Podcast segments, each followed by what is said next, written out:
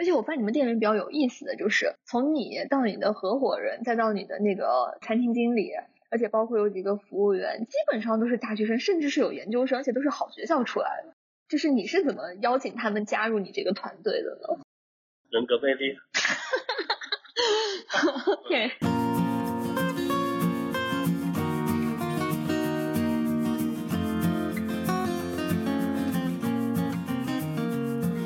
你好，欢迎收听《麋鹿留学生》博客节目。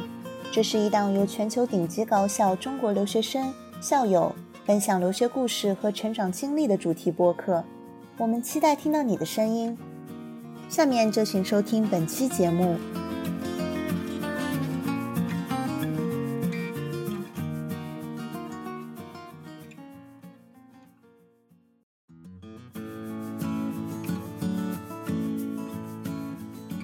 留学生的听众朋友，你好，我是今天的主持人郑爱心，是哥伦比亚大学刚毕业的学生。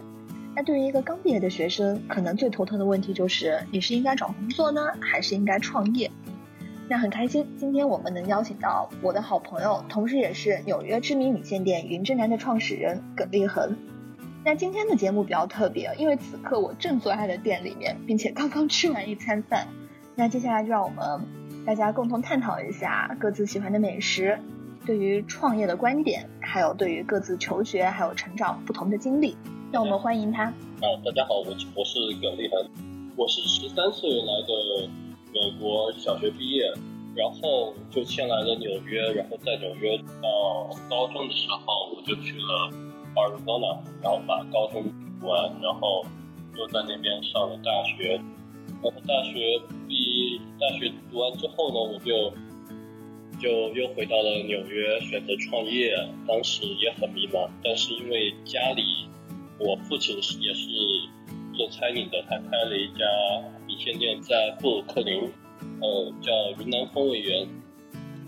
所以当时在我很迷茫的情况下，我可能就会觉得说，这是我从小耳濡有染的一个个一个产一个行业吧。所以当时才会想着说，那我就也通过这个方式来创业，可能会相对来说有一个。安全的安全感吧。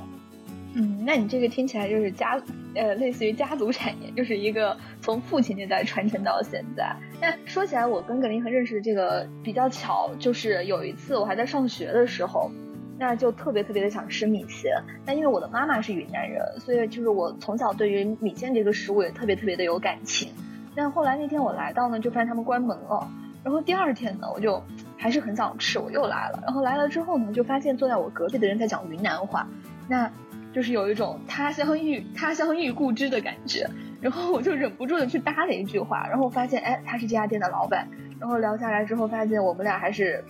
小学校友，然后就觉得特别特别的巧。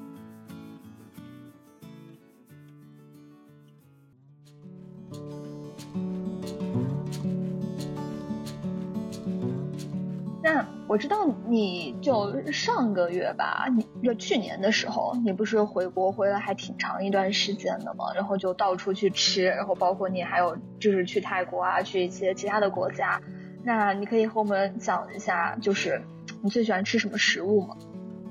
嗯，我最喜欢的食物可能是海鲜类产品，还有日本拉面这一类的食物，因为本身。云南离东南亚比较近，它这样的越南、老挝、泰国等等这类，那边的食物的话，就嗯比较是大自然的味道吧。大自然的，OK。对，就是他们很多会加一些比较原生的，比如说柠檬呀什么这类的食物来做一些调味的。调味品，而不是用酸醋呀等等这一类的添加，呃，也不是添加，就是调味料。所以我会比较喜欢吃这一类的食物，我比较喜欢吃食物本身的味道。对，那你喜欢吃什么？感觉听起来就是特别有见解的美食家。那对于我就是比较好养活的这一类人呢，就我没有什么特别不喜欢吃的东西，我就还就是好吃的东西我都还挺喜欢吃的，就不太挑。每个国家的种类，但是如果你一定要讲的话，我比较喜欢吃面食吧，对，就是我更喜欢吃粉面类的东西。然后，就我特别矛盾，我特别喜欢吃口味比较重的，比如说就是辣的，但是我又不喜欢吃特别油的东西。我不是特别喜欢吃东北菜，但是我特别喜欢吃四川、湖南菜，就可能我觉得东北菜不够辣。那然后，但是我同时因为我是就是从小在广东那边长大嘛，那我自己口味其实又是比较清淡的，就是回家的时候就特别喜欢吃那种没什么味道的东西，就是比较淡一点，但是比较养生系列的，所以就特别的多元化。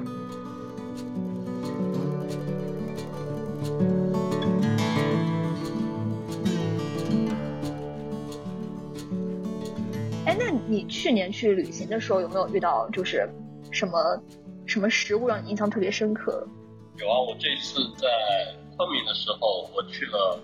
我一个大哥的店，他的那家餐厅在昆明翠湖边上，他的那个店的名字叫翠湖。他的菜品我觉得他很新奇，有几道菜就是他做了一个抗浪鱼佛跳墙，哇，然后还有个什么干巴菌炒燕窝。哇，就是他他的他的菜都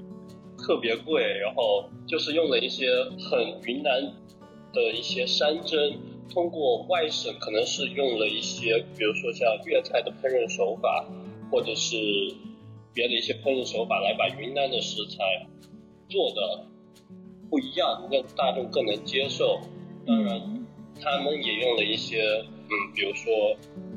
呃，外省的食材用云南当地烹饪的一些烹饪手法来做的一些综合，把云南菜的这个体系，我觉得做得更完善。因为云南菜这个不，它不算在八大菜系里面，但是呢，它又和川菜有一点接近，然后又是一个很杂，怎么说呢？多元化，多元化的一个菜品，所以我就觉得还蛮有意思的，就看到它的菜品。呃，还有之前有一家店，它是用乳扇放到了那个呃酒酿汤圆里面，它就会有一种它的酒酿汤圆里面会有一种奶香味，就就很很神奇的一种味道。对，嗯，哎，那听着非常的特别，就是你刚刚讲这些菜，就分开我都听过，合起来我都没见过，因为我也挺久没有回过云南了。对，感觉我下次应该去试一试。那我自己在旅途里面其实没有。没有什么东西让我特别特别的有印象哎，反而就是可能我要需要在一个生活的地方，我会比较有印象。就比如说我在纽约，我可以说哎哪一家店的什么东西我特别喜欢吃。但是反而是在旅游的过程中，就至今吧，我好像只有对夏威夷的食物是有印象的。就是我在那里就是喝到过我觉得特别特别好喝的一杯饮品，其实也就是那种热带水果加在一起的。那也吃过一就是吃过一些牛排，我觉得。就是那个是我来美国，或者是说我长那么大吃过最好吃的牛排，但是我也不太肯定是因为它牛排本身好吃呢，还只是说我当时饿。但是在旅途当中，我没有遇到过特别让我惊艳的食物，反而这这点比较奇怪了。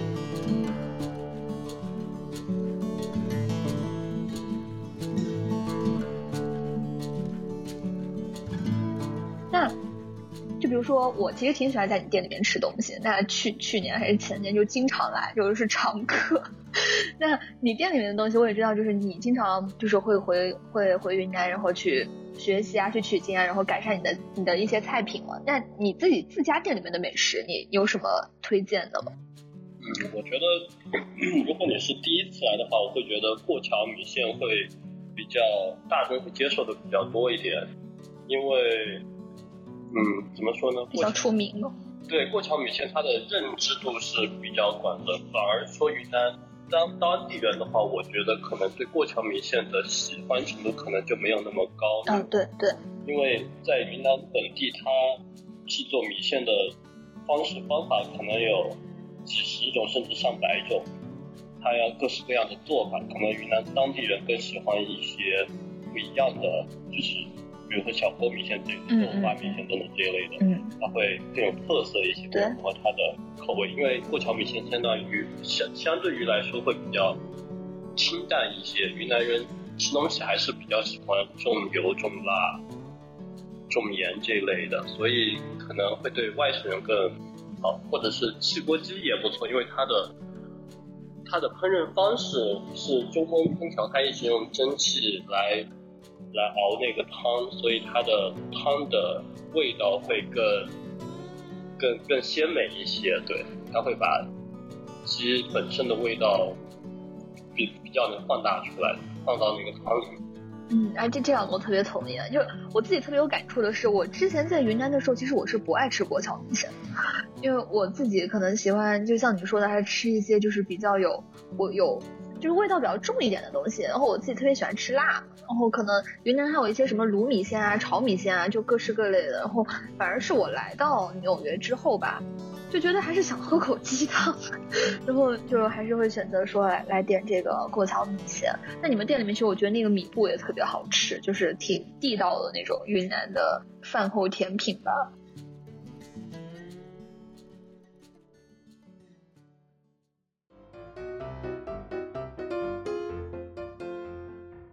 你自己开餐厅，你自己就是煮东西这方面怎么样？很尴尬、很惭愧的点就是说，我在开餐厅之前，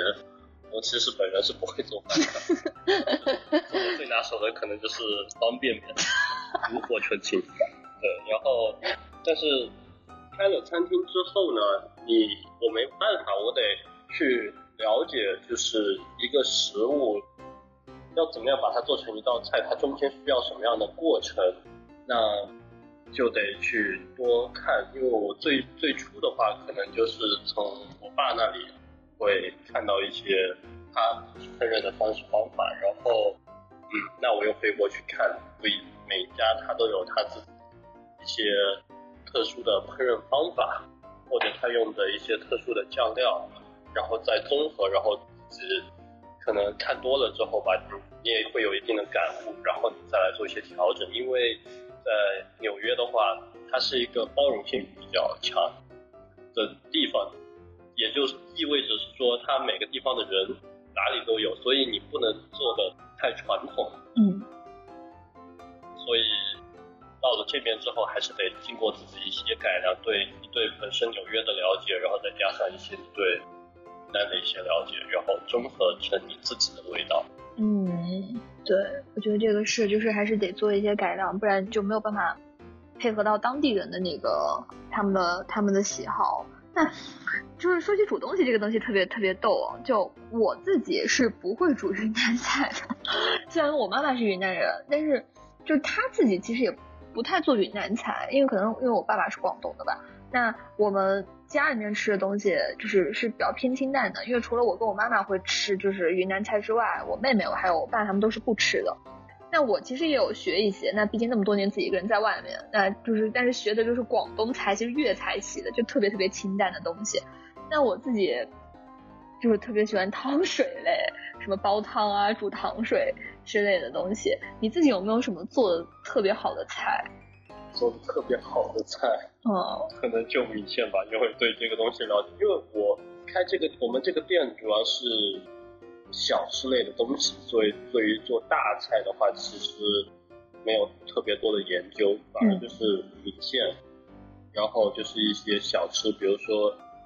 牙签肉呀，或者是一些就是轨迹啊这一类，就是比较云南有特色的一些风味，往这个方面来研究。像做大菜的话，并没有，因为厨师他是一个，其实也是一个比较比较有系统的一个学科吧。嗯。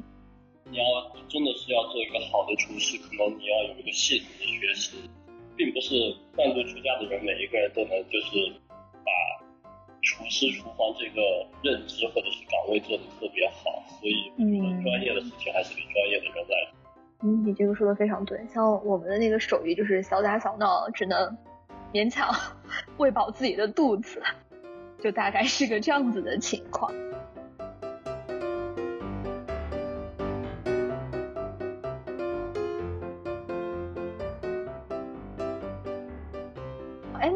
我来你店里来过挺多次了。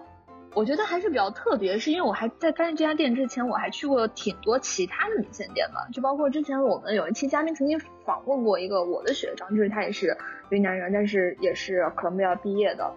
学长，然后他也是开一个云南米线店，然后，呃，就是感觉就很不一样，因为它那个一个是比较小，而且你们着重的点也不太一样。它那个比较类似于快餐那那样子的，就是比较轻便的东西，那就吃完就就是，而且地方也没有那么大，那就不像你你本身的这个店，就是让你更有餐厅的感觉吧，吃起来。你在最初创业的时候，你是对整整个店的设计，或者说对它整个理念是是怎么样的呢？其实当时创业怎么说呢？其实都是走一步看一步。因为虽然我父亲是做餐饮的，但是他是做的是老一辈的餐饮那种理念。嗯嗯就是我觉得，就是我们这辈年轻人，我是九零后的，嗯然后我觉得我们这辈人的话，可能更看重的是环境、就是一种体验，对对体验感、嗯价格等等啊，价格其实都不是最重要的，可能是味道这这这些方面。那 如果按照他们老一辈子来做的话，他们的可能就更偏向于说，哦，价格便宜，味道好，能吃得饱。对，然后那这个理念其实就有很大的差别，所以当时他也没能给我太多的帮助。嗯嗯那其实当时我们设计店面呀什么的，其实真的是没有经验，就是走一步看一步，然后可能多看了一些餐厅别人家是怎么设计的，然后提取了一些觉得自己对自己有益的一些呃元素，然后放到自己的店里，然后再一步一步来。因为创业这个东西，其实你有人带你的话，你会避免了很多坑。哦，那是像我们做当时开店的时候，就是呃，因为不知道问题在哪里，所以都是你做着做着，然后，你发现问题了之后，你又得折回来，重新再花时间去解决问题，然后才能再往前再往前走。嗯，所以会嗯踩了很多坑，然后花了很多时间，花交了很多学费，对，然后就基本上就这样。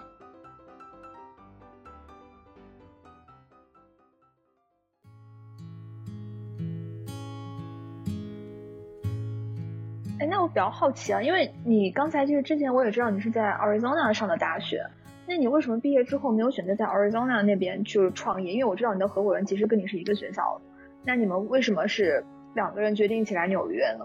这个说来话就比较长，等于说他他比我大两岁，他比我大两，他毕业之后就来纽约，在一家酒店里面当会计。那我呢，我出来之后呢，我是先回了国，我才想说，OK，我要可能来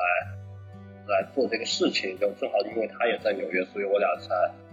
就说，那我们俩一起来做这个事情。嗯，哦，这样，对，然后为什么没有选择在 Arizona 呢？虽然 Arizona 那边的房租成本很低，嗯，但是它可能相对来说人工比较难找，嗯然后再加上一个它的市场的上限比较低，因为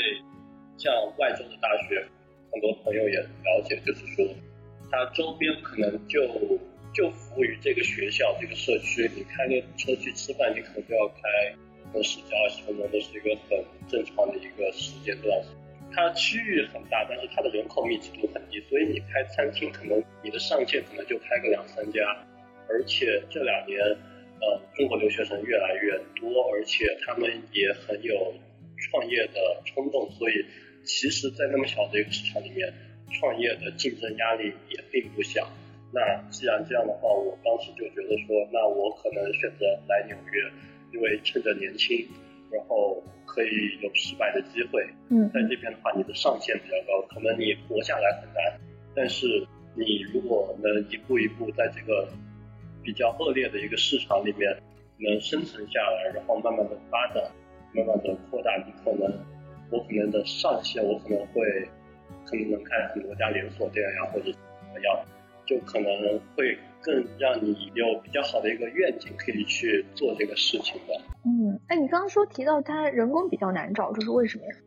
因为在外州的话，首先他中国人没有那么多，外国人的话，他在那边是墨西哥人。像像我所在的 Arizona 那边的话，他如果没有身份的这个呃没有一个合法的身份，他是很难找工作的。他可能连 job license 都拿不到，那他的上班距离这个问题，你怎么你很难去帮他解决。嗯然后你看他如果生病了什么的，他也不像纽约的话，他比较保护一些非法移民啊什么的，所以他会他会有很多问题或者突发情况是你没有办法去应急的。虽然在纽约人也不是那么容易好找，但是它至少人口基数大。嗯嗯嗯。哎，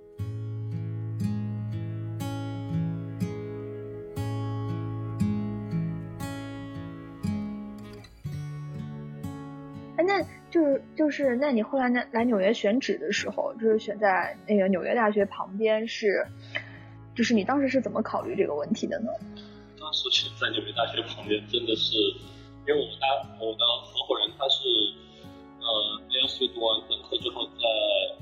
呃 n y 又读了研究生，哦，所以他当时就觉得说，我们就觉得说，嗯，可能会比较偏向于在。纽约大学周围，就当时看了东村那边，但是当时的话，东村那边的房子其实还没有那么好找。当时的话，店特别开的特别多，然后也没有特别合适的店，那就在周围看，然后就看到了 Washington Square Park 就附近，然后就看到这家店，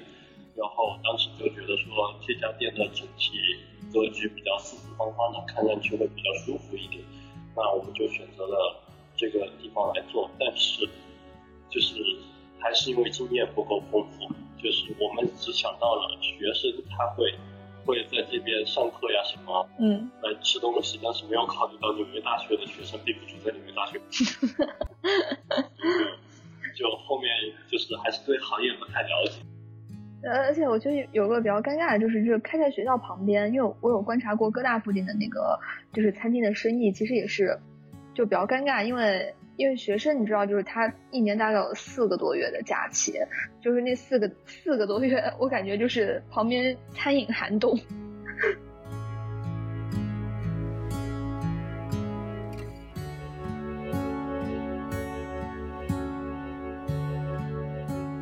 那就是我也看到，像你们店的装，不管是装修还是它菜的那个呃种类，或者是价格。其实相对于其他的米线店是，就是稍微高一些的。那你们当时是怎么去定位你们这个餐厅呢？当时定位其实也不太懂，当时就觉得说，呃，我算了一下食物成本，然后人工成本等等，然后就凭着感觉来定了，所以就是拍脑袋来做的这个事情。后面也开了很多。米线店，然后他们的价格就比较低。那我后面就意识到，其实我们的东西其实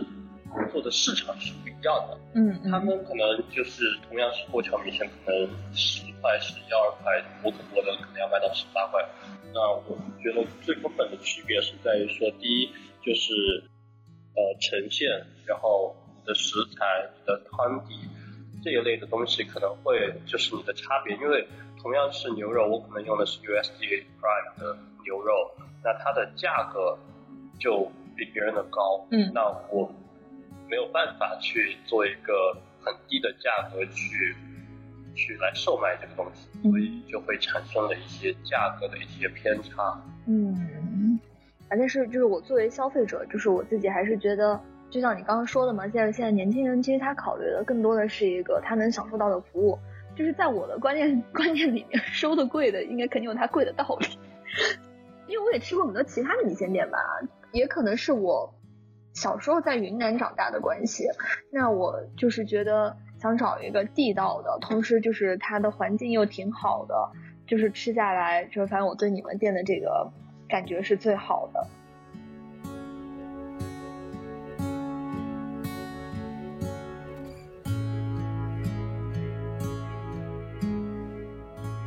那比如说你们这附近，因为你都开在学校旁边了，那比如说像现在学生都放假回家了，那你们主要的那个客源是什么呢？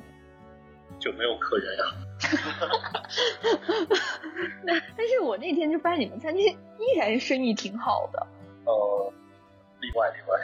等于说，呃，特别是我们在 Greenwich Village 这一块这块区域的话，包括 East Village 这块区域的话，它其实一到圣诞节这个 holiday season，或者是一到暑假五月二十号以后到八月二十几号开学这段期间，它其实是整个区域都没有人，因为我们的这块 location 它很尴尬是在于说，它的游客不会特意来，他可能去 Wall Street 那边看，他可能去 Times Square 那边、中城那边看，他不太会说我特意来，就是 East Village 或者 Green Village 这边，这这边。这边的话，更多的一些是当地的一些生活的人，他们才会知道这块区域，他们会来这边吃东西，会来这边逛一下，会来看一下。所以这就是因为当时不成熟选址，没有选好。那如果是选在了可能 Times Square 附近，那周围有很多的游客，游客，然后又有上班的人，然后又有留学生，很多。那边有住在那儿，住在那儿，然后包括还有，嗯，比如说像中国大使馆这一类的，这一片包括还有学校也在那边，什么 New York State，哦，对，那 CUNY 也在那边，所以会也有很多学校在里面，所以那边的区域覆盖的人群种类会更多、更完善一些，所以会相对于来说，它的淡旺季就没有那么明显。但是因为这也是第一家店，也没有任何我们做的时候没有任何人教过我们或者告诉我们，所以就当时就选了这边开在这边，还很庆幸目前还活着。那其实我觉得你们这个这个挺好的，因为就是你们的店其实挺大的，我去过所有的米线店，就是他们一般规模都比较小吧。那像你这个店一般就是坐满的话能接待多少人？像我的店的话，坐满大概可以坐嗯四十个人左右。嗯嗯，别的米线店的话，还是看，就是他对于一个餐厅的理解是，他想做成一个什么样的店？他是想做成一个快餐店，那他所需要的人工或者是店面大小，它就不需要特别大。那我想做的是说，大家可以坐下来，呃，吃上一碗过桥米线，包括呃上菜的流程，整个一套的服务，还有。一个体验感都会想做的更和别家有差异化，所以当时就会选了一个稍微比他们大一点的店面来做这个这个事情。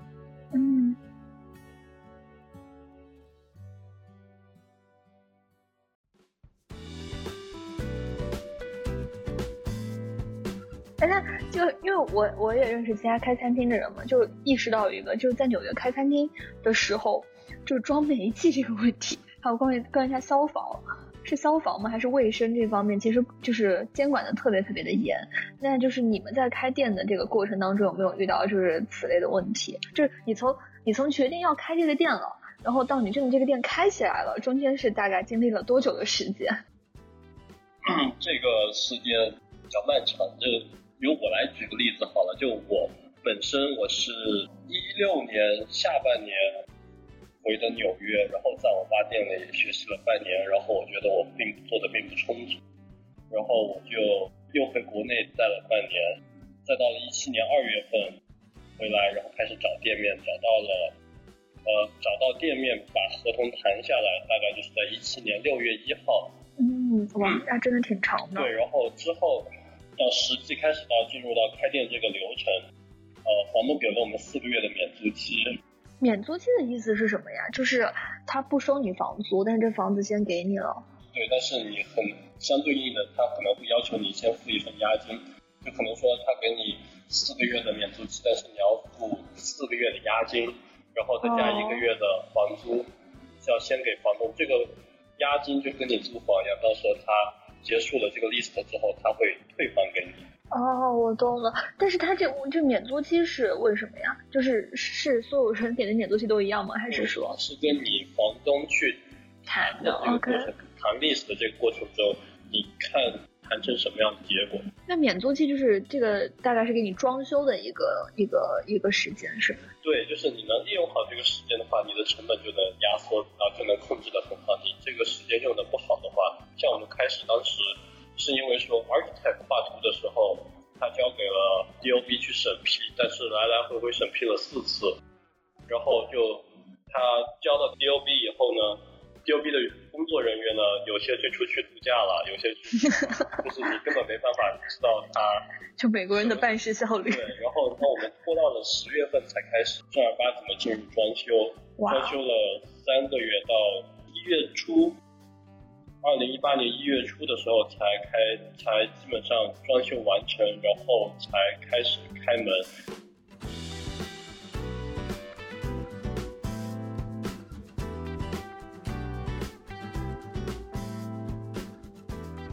但是很多人遇到的问题不一样，就比如说，很多人是卡在了煤气上面，煤气的话，它可能就是说它的管道安装呃不符合它的规范，那它会它就不让你开，或者它要排气等等，就是美国人这边的办事效率可能他也比较忙，然后。他就会拖很长时间，因为他并不能感受到你的着急，对，因为每个人对他来说都一样，他只是处理一些事情，所以，那当然你开餐厅，你可能需要很注意的很多地方，就比如说一开始你的呃水电、煤气、空调、消防，那更说更细致一点的，就是包括说，那你对厨房的一个呃动线设计，嗯，然后你的。出餐的流程，然后你客人来在哪里等位，然后怎么样安排，怎么哪里放收银机，要你的厕所是不是够大，因为还要照顾到残疾人等等这些要求，是不是都合规了？所以它餐厅其实它的门槛相对于来说不高，但是它的要你的知识的宽度很宽，它需要你对每一个细节都很了解，包括说你的装修材料，你在这边买。是一个价格，那你去别的地方买，可能又是另外一个价格，你中间差价可能也有很多，那你怎么样去来节约一个成本？其实都是无数的小问题堆积在一起，你需要一个一个去解决。嗯，就比如说像你刚刚讲这个，其实就是我一个门外汉，我是完全没有想到的，就是我是觉得啊，装修嘛就找一个设计师，然后就是七七八八的搞一下，就我没有想到就是他这边那个就是煤气这个问题那么复杂。感觉能被好多餐厅都是卡在了这个煤气的上面，感觉可以搞特别特别长的时间。对啊，就是如果你一个餐厅，它之前是如果是一个餐厅的话，那就还好。嗯，但是它也会存在一个问题，就比如说，呃，你的煤气管道，它之前如果不是做中餐的话，它可能需要是做日本餐的话，它的煤气管道可能就很细。嗯。那你需要换一个粗的，对。然后那就这样改的话，需要申报吗？要。哦妈！所以你一申报，然后再批准你开始动了，然后你再动工，结束之后你还要让他再安排时间，他再过来 sign off，才可以开始安排到是不是可以通了，然后所有检查流程之后你才可以开始开。哦，那其实美国人做事挺严谨的，但是真的好慢。那你们这个餐厅，你们六月一号就 sign 的 lease，大概一月份就第二年的一月份才开起来。那中间就是你你们有两到三个月就是贴钱的，就是已经过了免租期了。对。然后就是等于也做不了生意，但是钱得照付。是。哇哦。所以对大部分的餐厅，它有几个流程，就是时间节点，它就是说，呃，你餐厅能不能开出来是一个问题，开出来之后能不能活过半年，然后一年，然后两年，它就有那么几个时间节点。然后来看，大部分在纽约的餐厅的话，可能。第一年就可能百分之六十几以上、六七十的就已经去掉了，然后剩下来的很大一部分是活着的，是在生死线上挣扎，然后只有很少一部分是活得特别好的。嗯嗯，这个是。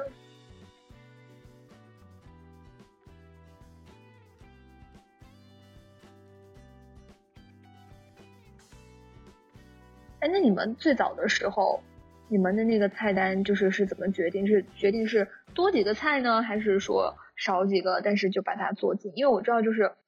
菜一多的话，其实对于厨师的要求还挺高的，或者是说对厨师的人数就得有增加。那你们最早的时候是怎么决定这个问题的？最早的话是会做几个先出几个，你们真的是非常的随意。然后，但是后面。随着越来越了解餐饮这个行业之后呢，发现现在进入了一个去厨师化的一个年代，就是都是标准配置，标准化配置，就是换一个人也能做。对，但是他现在呢，整个餐饮我会觉得说它会分成两个方面，第一个方面的话，它是夫妻店，就是它可能就是几个东西做的越来越精，它不会出特别多的东西。但相对于来说的话，它要的人工也特别少，它可以有很多自己的创意在里面。嗯其次就是连锁店，连锁店的话，它没有办法，因为它要流程化，它要供应那么多家店，它要的东西它就不是说我的个性化，而是一个标准化，嗯嗯所以就会让它的味道就尽量保持统一，然后去除湿，然后就是怎么样一个调料包先提前做好，然后让每一个人都能够快速上岗，就类似于麦当劳。以后餐饮的店大概都会往这两个极端慢慢去分散。哎，那这样子不就等于有点类似于做周边产品那个意思吗？就是比如说你们就是集中好了，比如说你一个调料，然后它可能就是这个调料放进去就是这个味道，就有点像火火锅底料那个意思。就是你们有没有考虑过就是出周边产品？就比如说我的米线，我只需要一包米线，这样这包配料出来就跟这个是一个味道。嗯，对，这个东西其实是有想过，但是因为现在的规模达不到。其次，米线它还和面食也不一样，因为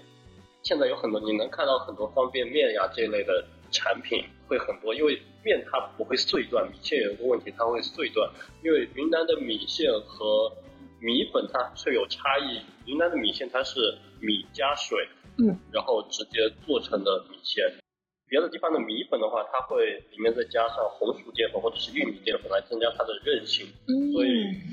呃米线的话它会碎断，而且就说你直接像做成方便米粉的话，它的泡发时间它达不到方便面那么快，方便面的话可能就下去三分钟两分钟它就可以吃了，但是米线方便米线这类东西的话，我认知我知道的方便米线现在最快的也要泡个十多分钟才能吃。嗯，所以在这个周边产品上，其实第一是我们规模太小，第二是它米线这个产品不是一个特别好发展的一个方向。嗯嗯嗯嗯，对，这个也是，就市面上还是比较少看到有方便米线这个东西。我就我自己吃米粉，我都觉得挺费劲的，就是我我宁可选择方便面，感觉那个米粉有些时候就是泡的时间比较久吧，而且那个味道就跟外面就是餐厅里面现点的上上来还是不太一样。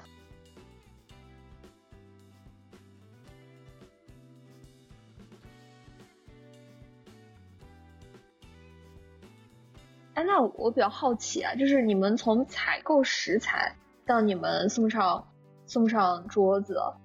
就是中中间这个过程，比如说你们有分配好说，哎，谁去采购这个食材，然后谁来做，然后谁这样子送上来，就是你们这个后厨的一个分配是怎么样子？后厨分配的话，最开始的话都是自己去进货，就你到现在还是就是需要自己去进货，是啊，就是 当然现在已经上手了是吗？实实在是得进步的，然后后面你能找到了一些合适的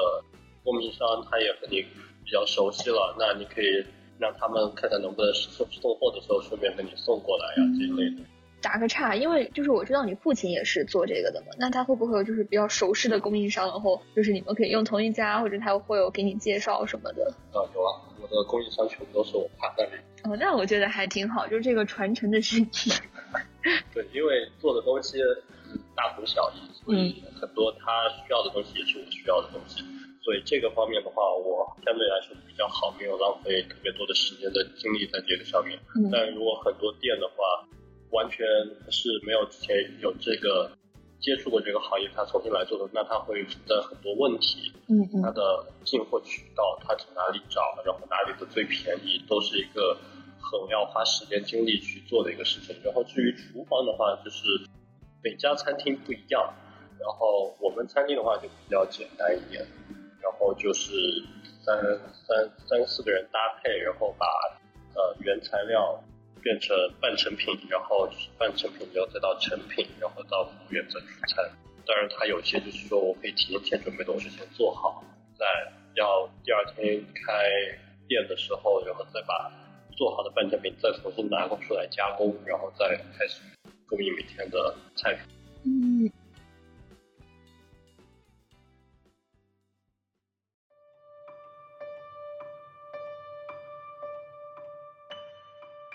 而且我发现你们店里面比较有意思的就是，就是从你到你的合伙人，再到你的那个就是餐厅经理，而且包括有几个服务员，其实就是很就是基本上都是大学生，甚至是有研究生，而且都是好学校出来的。对，就是感觉好像现在留学生的一个趋势就是会从创业开始。就是你是怎么邀请他们加入你这个团队的呢？人格魅力。对，其实是当时也是机缘巧合，我的经理的话也是我一个朋友，他带他来店里吃饭，他正好当时是从呃还有研究生毕业。反正是研究生毕业，然后想说来纽约找工作，然后工作比较难找，但是还得活下去嘛。嗯。先来餐厅做个 part time，怎么做做的 就就变成了我的经理。嗯哼。然后就一直。现在变成了得力助手。对对对，因为可能大家都觉得说都是年轻人，然后想法都差不多，大家就觉得说，嗯，我们可以一起来做一点事情，是属于自己的事情。当然。如果现在我重新选一次的话，我可能会觉得说，不要轻易的创业。第一，你对每一个行业都不了解，就是你可能还不知道哪个行业是你最有兴趣的。嗯。那其次就是每个行业可能都很困难，就是你选一个可能再到更宽阔一点的市场来说的话，可能会成功率也会提升很多。因为餐饮的话，它。比如说像现在的中餐类，它就分了，就是传统一点的是粤菜，接受度比较高，然后是川菜，然后火锅类，嗯，然后湘菜也比较受人欢迎，然后其他的除了这几个种类以外的话，其他的菜系的认知度对外国人来说其实都是很少的。嗯嗯嗯。所以那我当时就是不太了解这个行业，我选择了以米线来做一个切入口。觉得自己可以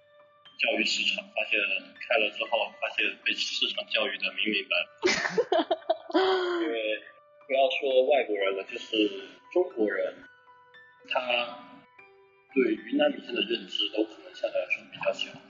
那我们就是属于一个过度细分的市场，会，让整个流量变变窄，嗯嗯，赛道变窄，所以就会你会看会发觉你很难去扩展这个市场。市场，所以，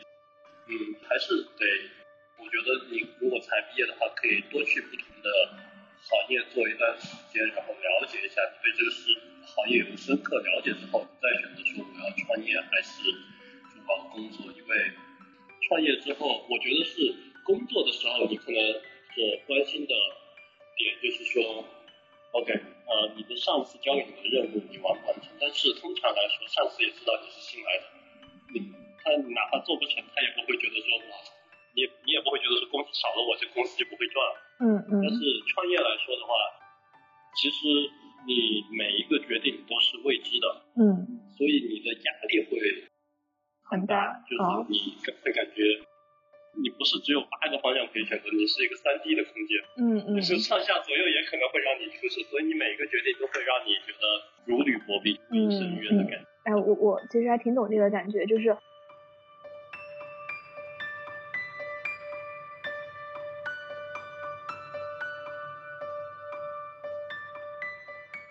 因为我之前就是一直是就做过很多不同的实习嘛，就像我刚我刚刚来美国的时候，就其实我特别特别想做记者，那我就去了一个电视台，那我去了那个电视台之后呢，我就发现就是就是记者本身做的工作吧，跟我想的其实差还挺多的。那后面我就慢慢的放弃了我这个传媒梦，后面觉得啊，可能记者不太适合我，那要不换一个方向吧。但后来呃来来回回我也尝试过很多不同的实习，包括就是做教育的，就是在一些就是他可能做留学中介的。但因为我挺喜欢给别人就是出这种就是一些高中生或者是一些想转学的学生，然后大家给他一些就是哎你可以怎么怎么怎么样才能达到你最终的目标。然后我做了一阵子这个事情，然后其实教育这块我还是挺有兴趣，但是后面我就觉得。哎，那就我本身是就是读经济和数学的嘛，那可能会尝试往其他地方发展一下。那后面我前前后后在华尔街，然后包括在咨询公司、在房地产公司都有做过。但是我发现一个事情就是，你可能每做完一个事情之后，你发现它跟你想的也不一样。我最早特别就觉得自己能做一个咨询师，然后等到你真的去接触那一方面之后，你就发现啊，我的天分可能不在这儿。一直是到今年吧，可能也就是在暑假的时候，就去年暑假，我跟我的 mentor 聊天的时候，他给了我一个建议，我觉得还挺好的，就是他跟我说，这个世界上没有完美的工作。他是做投行的，他说我可以给你讲出一千样做投行的不好，但是我从事这个工作三十年了，那你怎么去喜欢上这个工作？你怎么去找到它的发光点，然后让你喜欢上这个工作？他肯定有让你觉得它好的地方。他说你要尝试的是，你怎么去喜欢它，而不是一直就是觉得就说哎他这样不行那样不行。他说如果这样子的话，就是他说现在年轻人最大的问题就是你，尤其是好学校毕业的年轻人最大的问题。就是觉得自己很厉害，可以一步登天，你没有办法做到，就是一步一步这样子来。就听完他讲的这个话之后，我觉得还挺有感触的。我就慢慢的回过头来去想我曾经做过的那些实习啊，我可能每次做完之后，我可能都有一些抱怨，比如说我就觉得，哎，这个工作真的是太无聊了，一天对电脑，从我上班对到下班，然后回家还得对着它，也不知道是在干嘛。但是他这个话讲完之后，就我现在重新来审视一下他之前讲的那些话，我就发现，哎，其实。我还是挺喜欢做这个的事情的，因为你从这个过程当中，其实你是学到很多不一样的东西，所以有时候我觉得，就不管是创业吧，还是找工作，其实都挺难的。就是关键是你怎么学会去享受那个过程。因为我记得你之前有段时间，你不是就回云南了嘛，然后就去学习怎么去煮东西啊，然后那段时间跟你交流下来，就是你有跟我讲了很多，就是如何。就是烹饪技巧，然后当时我觉得，哎，这个还挺有意思的。而且我知道做餐饮特别特别不容易，因为我的爷爷奶奶是做餐饮起家的，就从小我爸妈都跟我说，嗯，这个餐饮特别特别的辛苦。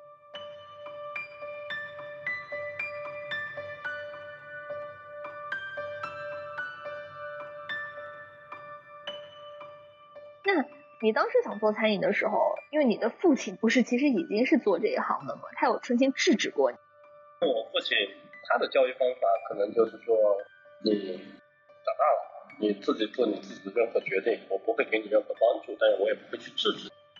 哎，我觉得这个就特别不一样，因为你是很早的时候来美国的嘛，你的父母会不会就是还是比较偏西方的教育，还是你觉得还是比较中式化的教育？我妈会比较就偏中式化，会比较给我一些支持，不管是经济上呀，或者是。啊，能支持的都是我爸的话就不会管。对，但这个东西怎么说呢？我觉得创业这个这个事情，就是你可能真正了解完创业之后，可能你也不想做了。很多时候真的是就是无知者的那勇气，你知道吗？嗯嗯嗯嗯。哎，我觉得是，但是你不觉得做什么事情其实都是需要点勇气的？就你可能看透了，其实你什么都不想做。是是是，所以当时就真的是。无数个人也跟我说过，无数个人也看不看好我，然后包括家里人很多都觉得，哎呀，可能真的是这个东西你做不了。当时也是赌气，然后就觉得说，凭什么别人能做我不能做？然后我就去做了，那还好还活。但是就是我会觉得，其实如果再选一次，可能餐饮真的不是不像大家想象中的那么简单。可能大家会看到现在很多国内的品牌，就比如说。奶茶店什么喜茶呀等等，看到海底捞呀等等这类的产品，那可能大部分人看不见的是说，在这个市场下，不管是中国还是美国，在这个市场下死掉的那一大部分，大家看到的只是在头部的这些我这些餐饮企业，可能就是说我看到他们两三年，就是可能市值就就可能上市，甚至市值就是几十个十几个亿，甚至几十个亿的市值，但是。餐饮这个行业真的，其实也也要看你的时机和运气。嗯，就是等于说，像很多店，你重新让他再来一次，他错过了那个时机，你重新让他再来一次，他可能也没有办法发展成现在的规模。可能他正好是在那个时间节点，然后做了一个正确的选择，然后他才能发展到。现在的规模，嗯而不是说每一个人我都他都能做成这个规模。尤其现在市场比较饱和的情况之下，就是你很难再有一个，就是再有一个新奇的东西可以去，可以去占据那么大的市场。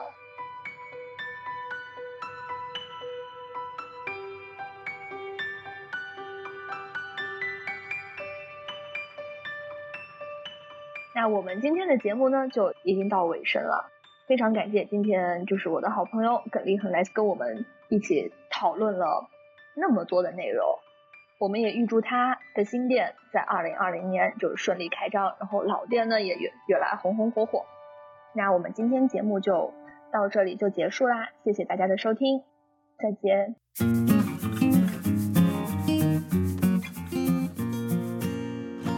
谢谢你收听本期的麋鹿留学生播客节目。这是一档由全球顶尖高校中国留学生和校友分享留学故事和成长经历的主题播客。欢迎你在喜马拉雅、蜻蜓 FM、iTunes 以及 iPhone 播客、Google 播客、Pocket Cast 等任何一款你喜欢的泛用型播客客户端搜“麋鹿留学生”订阅，马上会有新的节目上线。如果你或者你的朋友们有兴趣分享自己的故事，请联系微信。t a n x i a o r a，或者发邮件到 abroad at wave dot media，a b r o a d at w a y dot m e d i a，并简单介绍你的故事，我们会尽快和你联系。